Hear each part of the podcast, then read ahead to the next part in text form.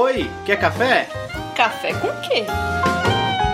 Café com Dungeon! Bom dia, amigos do Regra da Casa. Estamos aqui para mais um Café com Dungeon, na sua manhã com muito RPG. Meu nome é Rafael Balbi e hoje eu estou bebendo um cafezinho aqui com algumas escamas de dragão nele. E a gente vai falar hoje de dragões, a gente vai falar de Council of Worms. E para falar disso, eu tô aqui com o Ranieri Matos. Fala, cara, bom dia. Oi, Balbi, beleza? Bom dia, galera. Bom dia, Balbi. Eu tô aqui tomando um cafezinho com sangue de dragão primordial. Uau! Deve dar onda isso aí, deve dar um barato Pô. pela manhã. Com certeza. Cara, Council of Worms é uma caixa linda que eu várias vezes tive na, na minha mão, mas olhava aquilo e falava: Caraca, jogar com dragão no ADD segunda edição. Eu era mestre, eu falava: Cara, meus jogadores vão, vão, vão dançar em cima de mim, vão sapatear na minha cara, eu não vou conseguir botar desafio nenhum à altura.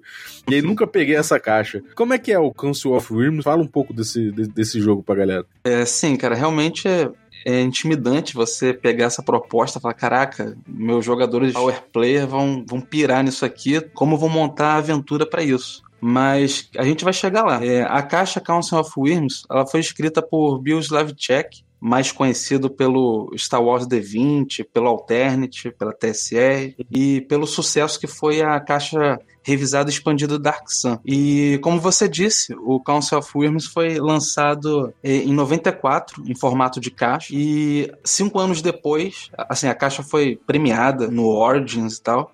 E em comemoração ao selo do Silver Anniversary da TSR, foi relançada em 1999, dessa vez reformatada em livro capa dura. E esse livro capa dura, assim, qual é a principal diferença? Ele recebeu um tratamento com erratas, uns textos extras, assim, para ampliar algumas coisas que a galera tava reclamando. E essa versão que eu cheguei a usar em mesa de jogo, é a versão capa dura. E, cara, essa ilustração que é icônica, né? Que é um dragão dourado com um cetro na mão, meio que, sei lá, dando, brigando ou dando uma, uma expulsada no dragão, um dragão negro, né? É, é do Wesley, Jeff É, Wesley. parece, parece. É, tanto a ilustração da capa da, da caixa quanto da versão capa dura, elas estão ilustrando a mesma coisa que eles chamam de desafio da asa e da garra, que é um embate, é um combate ritual. Pra quem jogou Lobisomem Apocalipse vai sacar, que é aquele combate pra defender honra, pra provar um ponto, uma disputa diplomática. Eles têm esse esse duelo é, à vista de todo o conselho para resolver essas questões, entendeu? Uhum. É, mas aí, tipo assim, é importante a gente ver que o material do Council of Worms ele tem dois objetivos claros. Obviamente, o primeiro é possibilitar os jogadores a interpretar esses dragões, né? São as criaturas mortais mais poderosas do cenário.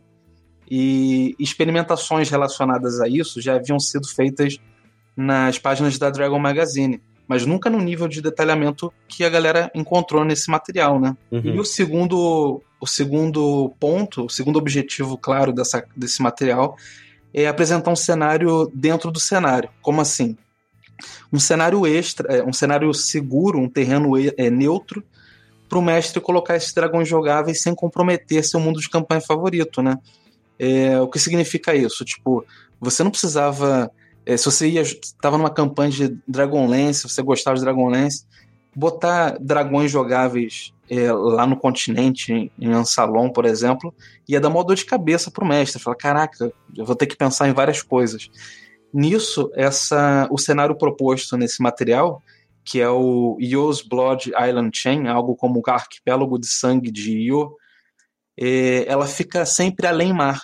Ou seja, você pode usar esse arquipélago em qualquer no seu cenário favorito, seja Forgotten, seja Greyhawk, entendeu?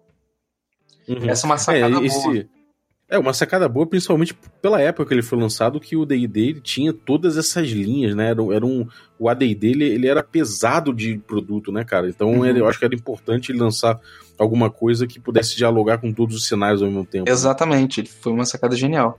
E nesse cenário proposto, é, esse dragão primordial que eu citei, Io, é, também é chamado de Asgorat. Se vocês quiserem maior- maiores informações aí, depois procuram por Asgorat, que é o nome real dessa, dessa, dessa divindade aí primordial. O sangue dele pinga nos mares, porque o que acontece? Assim que ele vê a natureza dos dragões, que era totalmente é, combativa, agressiva e tal, ele fala: Cara, isso vai dar merda, os dragões vão se matar. Eu preciso fazer alguma coisa. Ele rasga a própria barriga para não haver mais derramamento de sangue dos dragões e o sangue quente dele pinga nos mares e após resfriar cria esse arquipélago propriamente dito, entendeu? E assim que os dragões crescem, né, surgem nessas ilhas, eles elaboram esse conselho diplomático justamente para travar nessas disputas, porque uma guerra declarada entre os clãs certamente ser, seria o fim deles. E, e, como, é que é, como é que é essa divisão de, de clãs? Como é que é essa coisa de você jogar com, com esses dragões? Tem alguma, alguma diferença de, de classe? Como, como é que funciona isso? Então, para a gente falar disso, a gente tem que entender como funciona a hierarquia dentro do arquipélago. Os dragões, propriamente dito, são os, os governantes reais das ilhas e se dividem em clãs. Mas assim, tipo, não se engane porque tem muitos desafios pela frente. Mesmo ele sendo dragão, há muitos é, há, há exércitos invasores, gigantes que habitam várias ilhas do arquipélago, é, outros dragões, dragões de clãs rivais, e até mesmo pretensos humanos caçadores de dragões que chegam em embarcações é, constantemente almejando se tornarem lendas e tal, matando dragões das ilhas, né? Também são temidos adversários.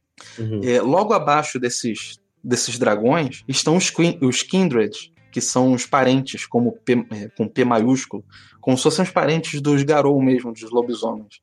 Uhum. Muita gente acha que são simples, simples servos e tal, é, mas não. São representantes oficiais e de, e de prestígio de seus respectivos mestres. É, e o que é legal desse material também é que ele encoraja você a fazer o jogo de tropa, né? Você não controla só o dragão.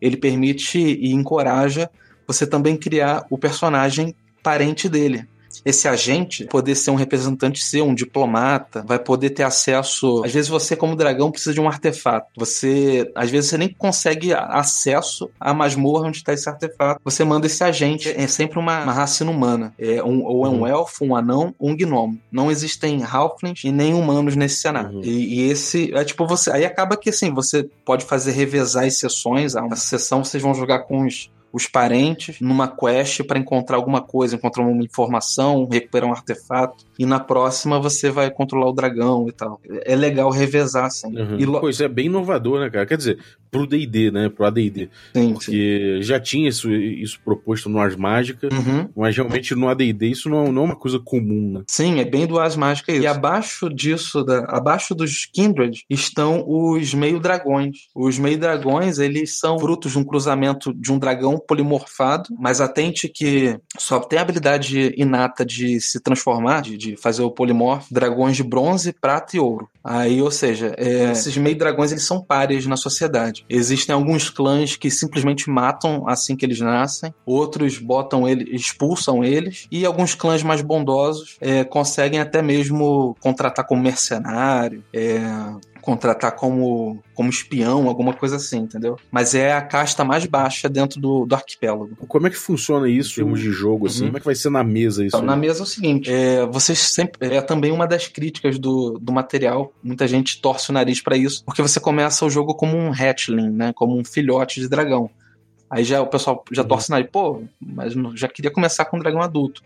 Mas assim, eu acho isso uma sacada boa também, porque vai funcionar como um tutorial, né? Você está aprendendo a enxergar o, o mundo diferente, é, proporções diferentes, você vai ganhar. Vai, é, é a sua chance, como Hatchling, de explorar, de conhecer aquele personagem, é, de explorar as habilidades do dragão, né? O multi-attack, é, a capacidade de voo, né? E até mesmo para o mestre trabalhar as, as novas percepções. Agora você vai ter uma percepção diferente do mundo. Você está acostumado a jogar com as outras raças, agora você tem um faro mais é, apurado, a sua visão é, é, mais precisa e esse tipo de coisa. É uma ótima oportunidade para você trabalhar isso. Mas.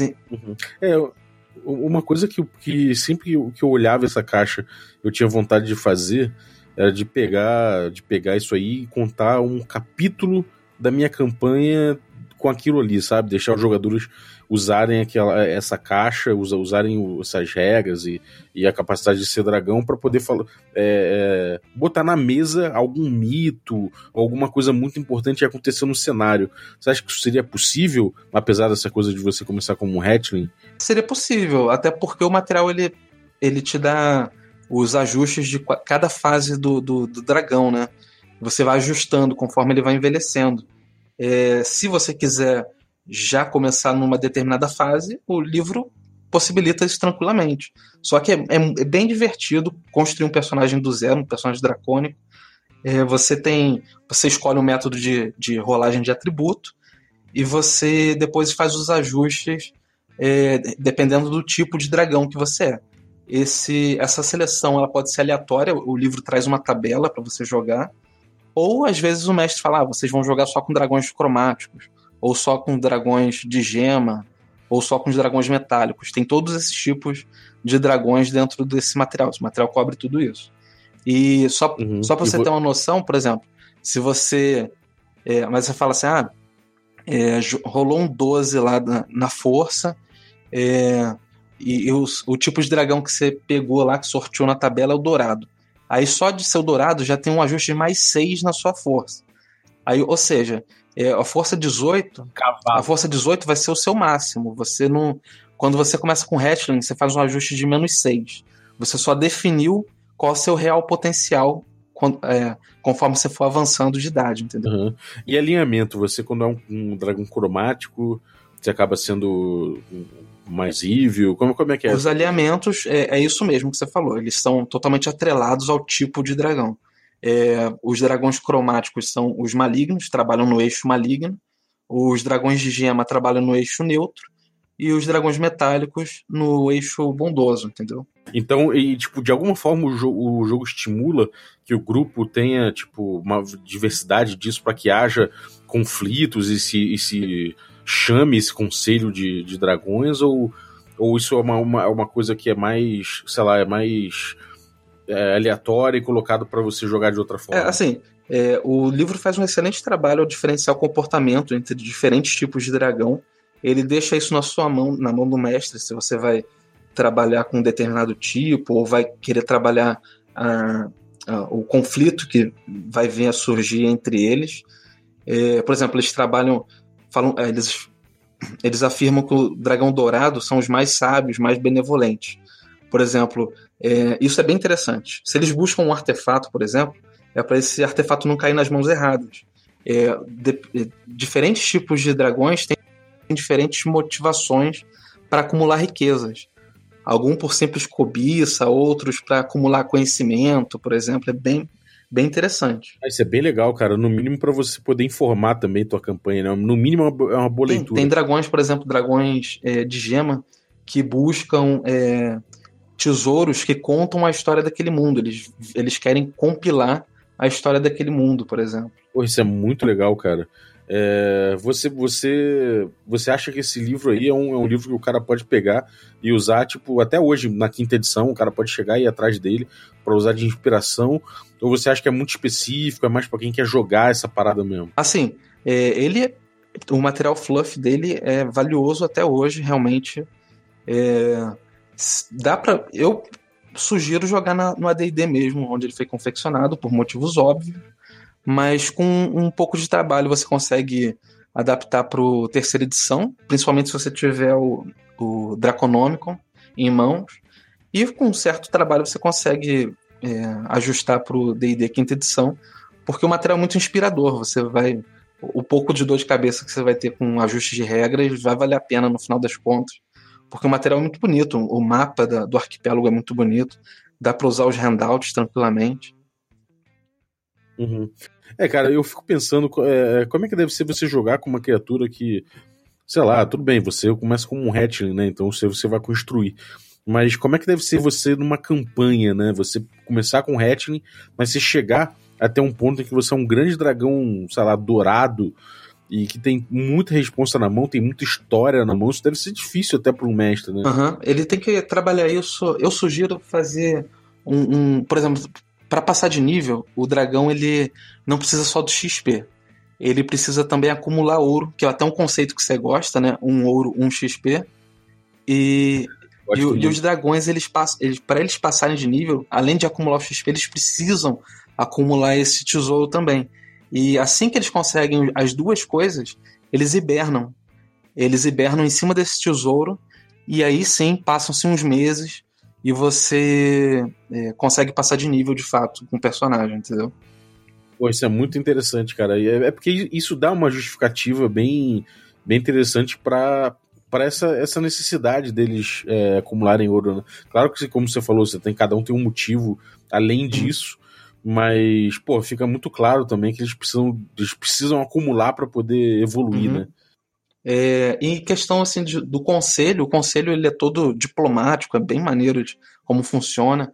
E o livro é bem rico nesse quesito também, totalmente fluff o material, é, contando como eles. É, cada clã tem um orbe mágico que eles conseguem entrar em contato com outros clãs é, e com o conselho, a câmara principal do conselho, que é uma espécie de promontório que, é, que você consegue convocar o, os outros clãs para lá, fazer reuniões ou então anunciar uma disputa que você quer desafiar alguém, por exemplo, desafiar pela liderança, pela honra, como eu disse antes.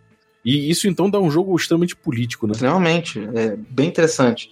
E o livro passa assim, fala ainda do protocolo, dos protocolos oficiais que eles usam, termos respeitosos para se dirigir a dragões de maior ou menor renome. É, fala da economia nas ilhas, é, cada domínio, cada ilhota também é descrita. Ainda explica sobre um, um lugar lendário para onde vão os Great Worms quando eles percebem que a hora da morte chegou, né? Quando eles estão bem velhos. Algo até bem próximo daquele cemitério dos, dra dos dragões que aparece em Caverna do Dragão, lembra? Ah, que foda. Sim, bem maneiro. Pô, isso aí na, na mão desses, de, desses cultos de dragão, sei seria um. Exatamente, um perigo. E ainda mais que eles, os dragões mais sovinas querem levar os itens mágicos e artefatos mais poderosos junto com eles, né? Pô, isso dá muita possibilidade de, de, de campanha, né, cara? Muito, isso é muito interessante. Muito. Agora, é, você, você pegando o, o, Council, o Council of Worms na caixa, você sabe qual é a diferença que tinha? É, de, de que, que mais de material vinha na caixa além do livro? Como é que, como é que era isso? A caixa ela é mais, mais conveniente, a formatação da caixa, porque os handouts estão separados, é, é um mapa duplo colorido. Esse mapa é, duplo colorido não vem no hardbook, no, no hardcover. No hardcover ele uhum. vem é, preto e branco numa folha dupla. É ruim de, de enxergar assim. Aí o apelo visual da caixa e a praticidade dela torna um material mais chamativo, mais convidativo. Só que a, a conveniência do, do livro é que assim, é um, um livro único e porque ele tem as erratas, né?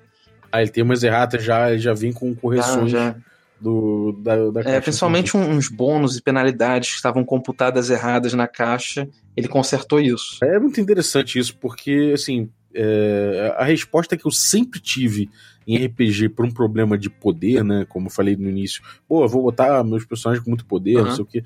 Mas a resposta que eu sempre tive para como você é, lida com isso é justamente a saída política, né? A saída do o que, bom, o que, quais são as decorrências do seu poder, né? Quais são as responsabilidades que ele gera, é, quais são os outros poderes envolvidos que vão disputar com você.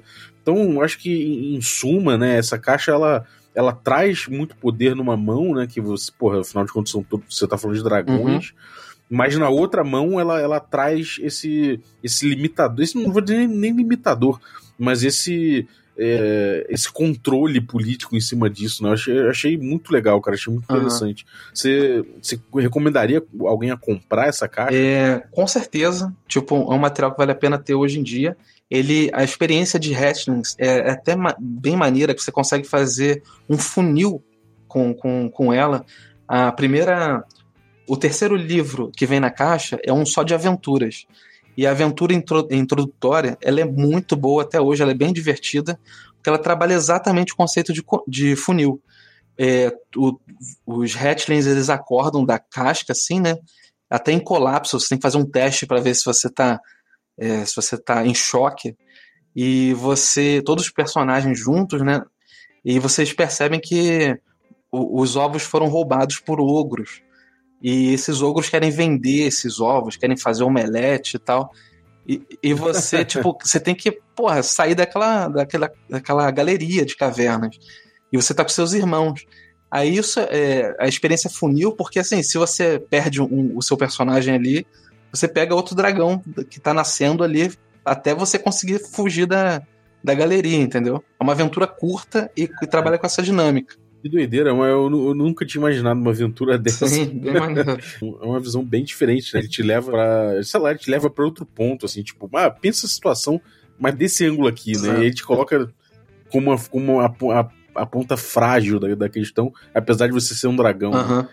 E, e fala. E por último, assim, eu gostaria de pontuar a arte, que é um pouco polêmica desse livro, porque é, a galera, o, o artista ele teve a seguinte visão de botar uns- os dragões com as patas é, dianteiras como se fossem braços de, de humano mesmo.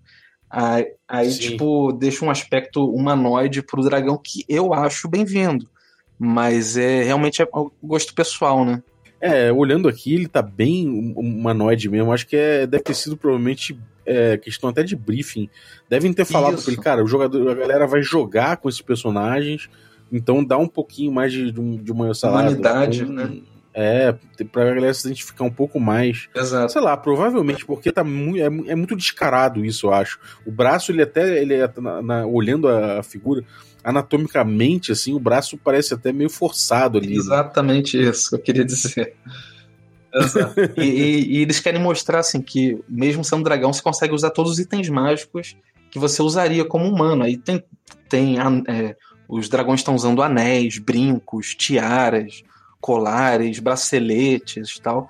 Numa boa, assim, o que pode causar uma estranheza. É, mas eu acho que também é, é da- vai da proposta mesmo, cara. Olhando, olhando aqui o material da caixa, você vê que tem toda uma proposta artística em, em torno disso que realmente acompanha, né, esse, essa, essa figura política, essa, toda essa, essa cena que você descreveu aí.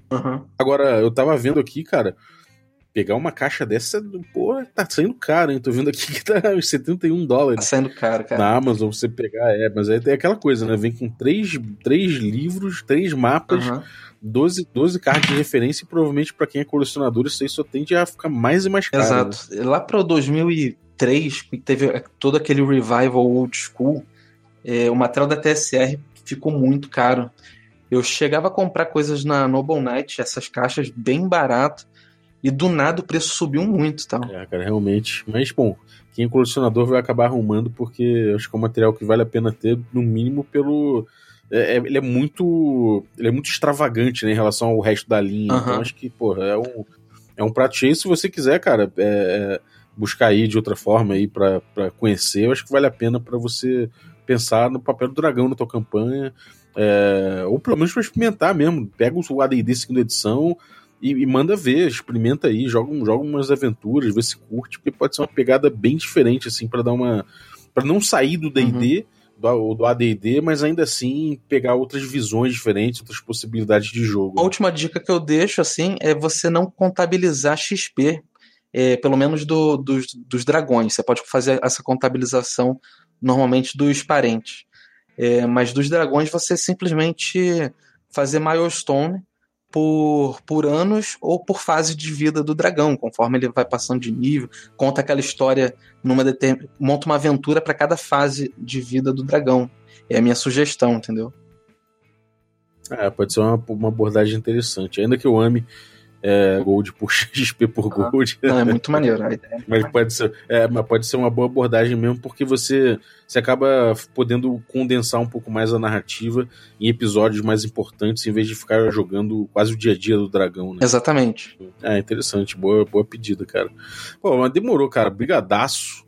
Fala aí, cara, o que, que, o que, que a galera. O que, que você tem produzido aí? Onde a galera encontra o teu material? Tu fala do teu blog? Ah, vocês podem me encontrar no blog Tomos de Sabedoria, podem me encontrar na Torre Retorcida, que é um blog focado em- no material do, do AD&D segunda edição. E agora eu comecei um canal no YouTube, mas está bem devagarzinho, onde eu pego justamente essas caixas antigas para bater um papo, para resenhar e tal. Bem esse tipo de coisa.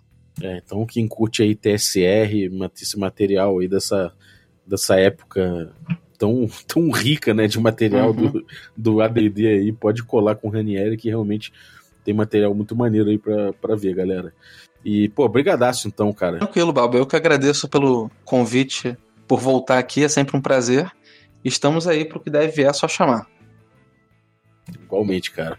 E bom, galera, se você tá ouvindo aí a gente, tá curtindo, pode continuar colado com a gente aí, dá feedback aí no, no, nos episódios. A gente sempre posta os episódios tanto no Facebook quanto no Twitter, então você pode dar o feedback por lá. É legal que às vezes o, o que você escreve acaba virando uma discussão dentro da comunidade, e isso volta essa discussão. A gente pode aproveitar aqui no podcast, trazer algum, eh, mais algumas coisas a respeito do, do que você trouxe, do que, de, do que de outras pessoas trouxeram também a respeito. Então, Twitter e Facebook barra regra da casa. E tem um Instagram também, barra regra da casa, em que a gente faz sempre um teaser do que, que vem aí no, em cada episódio, do, que, do conteúdo de cada episódio, algumas fotos, já que o podcast é só, é só você ouvindo, né? Então a gente coloca aí umas fotos, algumas, algumas imagens aí do, do que, que a gente está falando para ilustrar. E também a gente coloca bastidores, coloca aí material que eu tenho aqui em casa, dados, livros, ilustrações, esse tipo de coisa toda aí a gente coloca lá e anúncios. Então acompanhe a gente também pelo Instagram para ter uma narrativa um pouquinho mais visual do nosso trabalho. Então, muito obrigado e até a próxima.